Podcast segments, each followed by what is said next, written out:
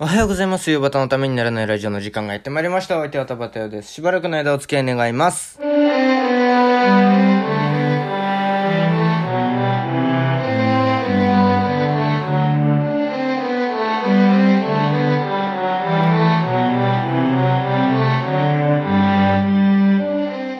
はい、改めましておはようございます。えー、11月18日水曜日、えー、夕方のためにならないラジオでございます。ということで、えー、まあ今日もね、いつも通り、えー、元気よくやっていきたいと思う。いつもそんな元気じゃねえよって、昨日から元気になったんだけどね。えー、まあそんな感じでやっていきたいんですけれども、まあなんかね、えー、まあ昨日ね、あの、その、ようやく、もう半年以上経ってようやく、えー、前前にいたお師匠さんのところに、えー、あ、の、知ってます？私一応あの、見習いという形で、あの、とある落語家、落語家のお師匠さんについてたんですよ。あのね、1年ぐらいいたんですけれども、ちょっとなんかいろんな事情があって、そこを辞めて、で、今、あの、絶賛ニート生活中なんですよ。自宅を警備して回ってるんですよ。ここよし、ここよしっつって安全管理、安全確認しながらやってんですけれども、えー、まあなんかその、で、まあなんかね、昨日話したのは、一昨日兄弟子と電話をして、で、まあなんかそういう、ああの、金曜日に挨拶に来たらみたいな話になったっていう話をしたと思うんですけれども、その近況から言いますと、えっ、と、まあ昨日また電話がありまして、で、そこで、えー、まあなんか、こんだけ時間が経っちゃってなんか、何を言われるかわからないから、いろいろ対策をしてきてほしいと。ついては、あの、ちょっとあの、まだお前の身体もまだ決まってないから、えー、明日、あ金曜日のことはとりあえずお流れで、えーまたお前のねあのこの先進む道が決まってから、えーきちんと挨拶にしに来いよっていうふうに言われました。あの時の緊張を返してくれよ。今日もよろしくお願いします。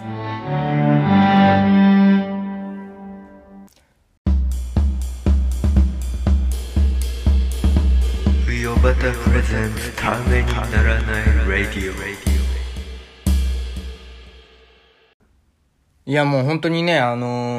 ー電話もらった時、連絡もらった時には、あの金曜日に来てくれって言われて、その後すぐに落語を見るっていうことになったんですけれども、その時、あの、間違ってね、落語が始まる直前に開いちゃって、で、金曜日に来てくれって言われて、えーってなってすごい緊張しちゃってね、えー落語が集中できなかったんですけれども、えーその結果ね、えー翌日には、えーまあ来なくていいよと。言われるというね。あの時の緊張はどうなっちゃうんだっていうね。まあすごいそんなこと思いましたけれども。まあまあまあそんなこともあるだろうということで。えー、メッセージが届いております。質問箱にいただきました。えー、ラジオネーム、ジュゲムくんの画数が気になるさんです。ありがとうございます。えー、客が寄せで目をつむって聞いていると、寝ていると思い、起こしに行く矢端さん、こんにちは。そんな無粋なことしませんよ。失礼な。えー、ジゲムくん、裁判に申し立てて、えー解明だな、多分。でも、長介には落ち着かないと思う、わら。ということでね。えー、まあ、あのーなんだってジゲムの話をずっとしてんだっていうと、まあ、えー、先週の日、土曜日の、えー落語で、えー、まあ、ジュゲムをやったので、えー、それのことでね、えー、ジュゲムについていろいろ言ってくれてますけれども、えー、まあね、その、えー、長介には落ち着かないんですかね。うん、なんか長介でいいんじゃないかなって思いますけどね。えー、ちょっと怒り屋さんを彷彿とさせますけれども。だから、このラジオの、あの、リスナーのなんか、ターゲットがわからないっていうね。怒り屋長介を出すっていう。まあいいや。あのそういうの気にしないでいきますけれども、ちょっとあのね、えーそういうの気にせず、えー続きを読んでいきたいと思います。えー落語を聞いてて思ったのが、落語って音優先、視覚優先？ということです。えっ、と、身振り手振りも含めての芸なのか、音声メインの芸なのか。例えば登場人物が変わるとき、映像だと右向いたり左向いたりで分けられますが、音声だけだと間を少し取るとか、えー声質を変えるとか、何か視覚があるときは変えて対応するのでしょうか。えたくさん聞いたり見たりしてそうなので聞いてみました。時間があるときにでも教えてくれればありがたいです。ということで。えーもう結構前にいただいたメッセージなんですけど、あのね、先週かな？え、いついただいたんだろう？えーと、まあいいや。えー、もらったんですけれども、ちょっとね、時間経っちゃって、すいません。えーと、まあ、そうですね。基本的には、まあ、生で見るものなので、えー、まあなんか視覚と聴覚と両方だと思うんですけれども、その場にいる場合は、何かのメディアを通す場合は、えー、音声がいいんですよね。えー、で、えー、と、だから、ラジオが流星を極めていた時代には、えー、ものすごく落語家が重宝されて、えー、落語家がいっぱいテレビ、あ、番組に出てたんだけれども、えー、で、その後テレビが出てきますよね、メディアとして。で、その時にね、ね、あのー、落語、そこから落語が衰退していくんですよ。衰退というか、メディア露出が減っていくんですね。じゃあなぜそのテレビには、えー、落語家は、えっ、ー、と、求めら、テレビには落語家は求められなかったのかっていうと、えっ、ー、と、まあ、あの、落語ってね、まあ、あの、知っての通り、えー、まあ、15分ないし30分もしくは1時間とか、えー、まあ、おじさんが座布団に座って喋ってるだけですわ。えー、右向いて左向いて。で、テレビってなんかその大きなアクションがあって、えー、初めて成立するというか、えー、楽しめるというか、客を引きつけられる芸の、えー、あのー、コンテンツなんですよ。で、コンテンツというかね、メディアなんですよ。で、ラジオだけだとね、音でそ、そこから想像してっていうのができるからいいんですけれども、テレビにおじ、テレビで、えー、30分おじさんが座ってただ喋ってるっていうのは、結構退屈なもんなんですよ。で、あのー、NHK とかで、落語の番組とかテレビとかでありますけれども、あれを見てる人ってどのくらいいるのかっていう話ですよね。だったらね、あのー、それを、それはね、ちょっとテレビにはね、求められてない落語が。だから、えー、まあなんかその、衰退していくんですけれども、そんな中で、じゃあ落語家がまだこれからテレビの時代だからどうやったらテレ、落語家がテレビに出られるのかなって思って、考えた時に、えー、立川談志師匠が考えたのが焦点。っていう、あのー、ね、そうしたら横並びで、あのー、ね、横の、横長の画面に人がいっぱいいて、まあ、いわゆる今のね、ひなだ、あの、テレビのひな壇のシステムと、あの、アメトークとか、ロンドンハーツとかいろいろありますけれども、なんでその二つを選んだのか今わかんなかったんですけれども、パッと思いついたのがそれだったの。なんかそういう形ですよね。なんか、で、あのー、座布団を取ったり上げたりっていう、なんかアクションもあってっていう、で、み、あのー、単発でパンパンパンって笑いが、あの、コンスタントに出ると。で、落語ってなんかまあ聞いててわかると思いますけれども、そんなにね、ずっとコンスタントに笑いが来ないんですよ。あの、らあの漫才とかコントみたいに何秒に一回ボケを、ボケで笑いを取るみたいな、そういうものじゃないんで、そうなると、あの、もうテレビには、まあ正直向かないと。で、まあ焦点ができてっていう、うーことで、えーと、何の話をしてたんだっけ？えー、落語聞いてて思ったのが、音声が優先なのか、視覚優先なのか。まあ生で見るときは、えー、まあ両方ですよね。で、まああの、まあ、で、メディアで何が優先か、な、何を、えー、何に一番適しているのかって言ったら、まあ多分ラジオなんですよね。でも、あの、まあなんか集中してこうガって見見るような、あの、よほどね、練られた画面でやるんだったら落語が、えー、テレビとかでも、全然いけると思うんですよ。それが証拠に一之輔師匠がね、えー、春風亭一之輔師匠が、えー、YouTube で、えー、10日間、えー、ライブ配信をするっていうのがあり、あって、そこからもうどんどんどんどん落語家が YouTube でライブ配信をするみたいな機会がどんどん増えていくんですけれども、あ、あ多分一之輔師匠の方が一番、あインパクトがでかかったんじゃないかなって思うんですけれども、で、そういうことをね、えー、まあ、あそこまで引きつけられるならいいんですけれども、まあ、そう、ああれはね、本当にね、あのー、生で見ているような感覚で楽しめるというかね、えー、の画面を見てても飽きないというかう、テレビで見ると飽きちゃうけれどもっていうのがね、なんかそういうのはありましたね。だから、まあ、基本的にはまあ、えー、まあ、なんかのメディアを通して見るんだったら、えっ、ー、と、あれするんだったら、うん、まあ、音声だけでいいのかなっていう。よっぽど視覚に訴えてくる話、えっ、ー、と、こんにゃく問答っていう話とであるとか、なんかそういうのがあるんですよ。あのー、見、あの、見えないと何にも面白くない話というかね。えー、だし、そういう芸人さんもいますね。えー、見えない、え見えてるここの表情が面白いだとか、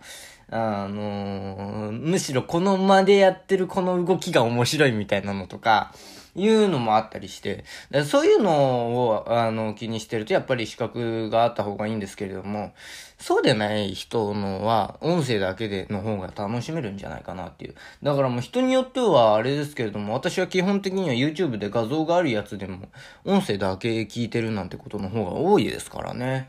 あの、画像見てると飽きちゃうんですよ。うん、正直。えー、でも、まあなんかね、まあ人、それも人によるんですけど、一之輔師匠とか画面見てても飽きないし、京太郎師匠も飽きないし、ね、なんていうのを、なんか、ちょっと、えー、そんな感じですかね。えー、で、まあ、あの、登場人物が変わる時のね、やり分けっていうのは、まあなんか、えー、紙紐を切るって言いますけど、こう右を向いたり左を向いたりっていう、生でやるときはね。で、生でやるというか、えっ、ー、と、画像が見えてるときは。えー、で、音声だけだとね、まあ、どう、あんまりね、そこはどっちでもいいと思うんですよ。その声質を変えるとか変えないとか。あの、新章師匠とかは、もう本当に、そのまま新章師匠が喋ってますからね、男も女も。で、今、商店で司会やってる春風亭昇太師匠、あの人も本当に演じ分けしないんですよ。あの、犬も男も女もみんな同じ喋り方するんですよ。えー、で、あとは、まあ、晩年の男子師匠も男子師匠が喋ってるようにしか聞こえないですけどね。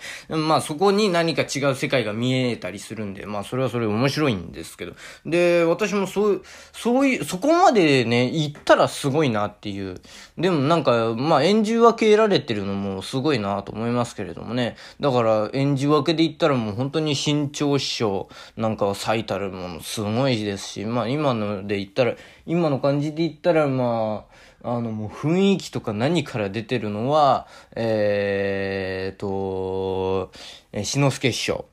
で、しのすけ師匠はね、もうあの、サラリーマン感がね、す、すごいね、あー、サラリーマンこういう感じだなっていうね、演じ分けがすごかったり、あと、おかみさんとか、まあ、いろんな人が出てきますけれどもね、薬局の兄ちゃんとか、すごいんですよ。で、あとは、まあ、あのー、わけのわかんない気持ち悪さみたいなのところとか、まあ、あとは演じ分けがちゃんとはっきりしてるので言うと、京太郎師匠なんかはね、結構ちゃんとはっきり演じ分けられてますね。っていうので、まあなんか、あのー、まあ、好みだと思いますよ。まあ、んまりそこは、あのー、だって、あの、な、ライブでやってる音源をそのまま撮って、えー、流してるっていうことが大体ですから、CD とかになってるのもね。だからそうなると、なんかそんな、音声のためにね、なんかやるみたいなのもあんまないと思うんですよね。まあもちろんな、な、なんか気にしながらはやってるとは思いますけれども、うん、なんかそのね、めちゃくちゃ、えー、それのために演じ分けを変えるみたいなのはないんじゃないかな。やっぱりライブのお客様が一番ですから。うん、っていうことだと、私は思いますけれどもね、そんな 舞台に立ったことないんでわかんないんですけれども、こんな感じでよろしいでしょうかね。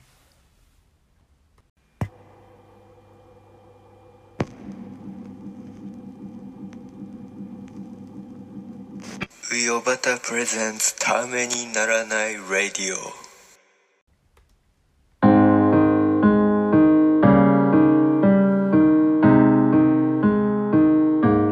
えー、ウヨバタのためにならないラジオではお聞きのあなたからのメール、質問箱でのメッセージをお待ちしております。喋るお題トークテーマ、質問相談ネタメール、このラジオの感想、YouTube だけでやってほしいことなど何でも受けたまわっております。また、岩田優子プレゼンツ、ヨバタの主役でも同じメールアドレスでメールを受けたまわっております。メールアドレス、ヨバタ .tnr.gmail.com 全部小文字で、uyobata.tnr.gmail.com です。お間違いのないように、どしどし送ってください。ヨバタの主役やてのメッセージには、懸命に塩焼きと書いてくださると大変にに助かります。YouTube でお聞きの方は概要欄に、えー、メールアドレスと質問箱のリンクがあるので、そこから送ってください。ということでね。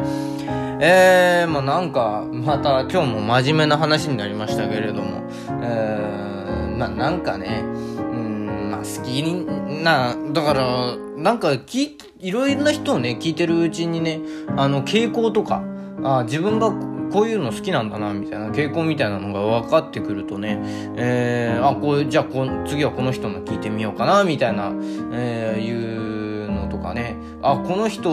こういうのやるんだ、この、じゃあ、この人の師匠ってどんな人なんだろうとか、はたまた弟子って何、どんなことをやってる人なんだろう、みたいな風にな楽しみ方もあったりなんかするので、えー、ぜひそうやって聞いてみてはいかがでしょうか。えー、まあ、演じ分けはそんなにね、あのー、メディアによって変えるみたいなことはないと思いますけれども、えー、まあなんかそんなところでしょうかね。えー、久しぶりに親父ギャグ言って終わりますか。えー、なんだろうな。布団が吹っ飛んだはい。えー、真面目なことを言った後はふ、えー、ふざけるというのが恒例になっておりますから。えー、それではまた明日も耳にかかりましょう。田畑よでした。ありがとうございました。